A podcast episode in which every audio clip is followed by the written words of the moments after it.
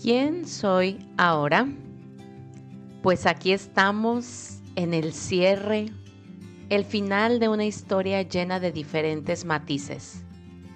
A veces fluyéndome las palabras para contarte todo cuanto acontecía dentro de mi ser, lo que pasaba por mi mente y mi corazón, y a veces súper atorada y desesperada por la resistencia que había a ser vulnerable y abierta contigo por días contentísima de compartir y otros días enojada conmigo misma, cuestionándome para qué me comprometía con esto.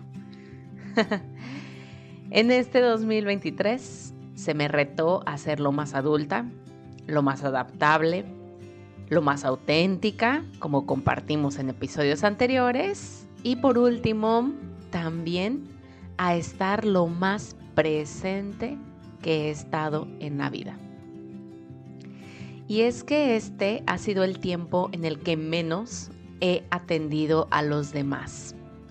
Menos he estado para ellos, tanto en tiempo como en espacio y energía. Menos he visto a familia y amigos y por ende el tiempo que más me he visto a mí misma. He pasado días y hasta semanas enteras sin interacción con nadie más que conmigo. Bueno, y con las personas en el supermercado o la cafetería. Ha habido días en los que mi única convivencia es con mi novio, un ser que me refleja una mezcla rara de todo lo que soy, todo lo que no quiero ser y todo lo que aspiro ser también. Y este tiempo de tanta soledad ha sido sumamente importante para fortalecer mi presencia. El mantenerme en un estado de atención, apreciación y gratitud por lo que es. Desde el pajarito que se siente en mi ventana a recibir los rayos del sol, hasta los árboles de las calles por las que camino, viendo el proceso de cómo cambian conforme las estaciones y el clima escuchar a la familia de mi novio y a la gente en la ciudad en general hablando otro idioma me pide mi total atención para entender y poder al menos saber qué me están intentando decir y poder responder. Aprender no solo sobre el transporte público para no perderme, sino la cultura de vialidad de este país y las reglas de educación que se tiene hacia el peatón reorganizar una y mil veces el orden y la prioridad de los hábitos que a diario me nutren, creando una rutina efectiva para mi yo del presente. Es decir, atendiendo todo eso que damos por hecho en el día a día, estando envueltos en esa rutina.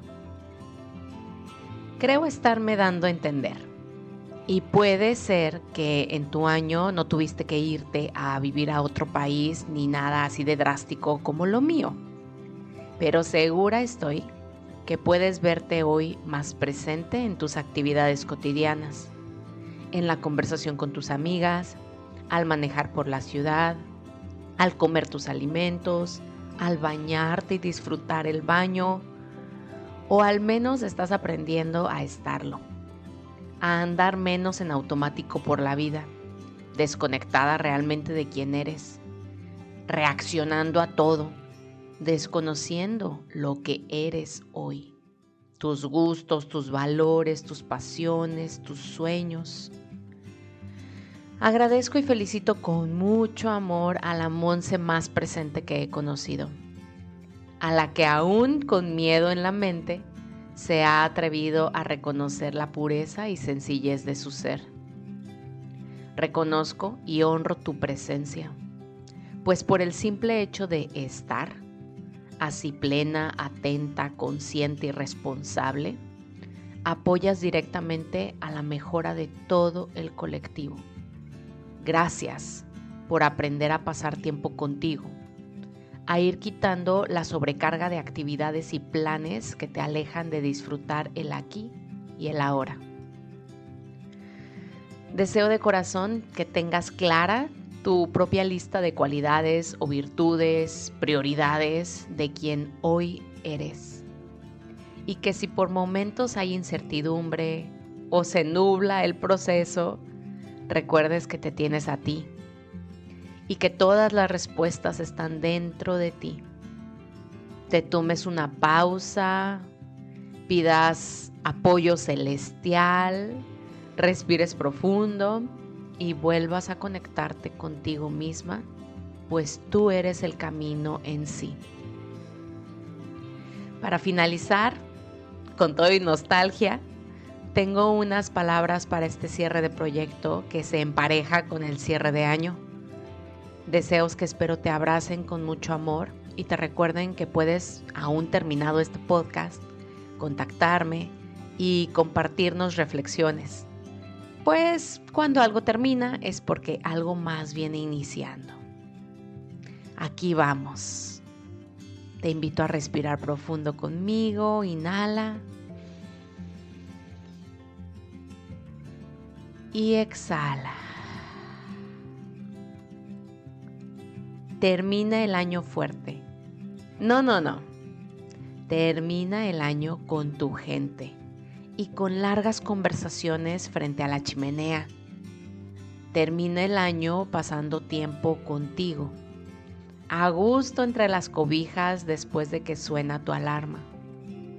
Termina el año tomándote momentos lejos de tu lista mental de cosas por hacer. Termina el año reflexionando sobre lo que funcionó, lo que aprendiste y de lo que estás hoy orgullosa. Termina el año en gracia contigo misma por los planes que nunca comenzaste. Termina el año en autocompasión. Termina el año descansando y sonriendo. Termina el año reconociéndote suficiente, valiosa y perfecta. Gracias por ser todo lo que hoy eres en esta vida que es tan solo un juego de colores. Hasta pronto. Qué gusto encontrarnos en la misma sintonía hoy, recordando que la vida es tan solo un juego de colores.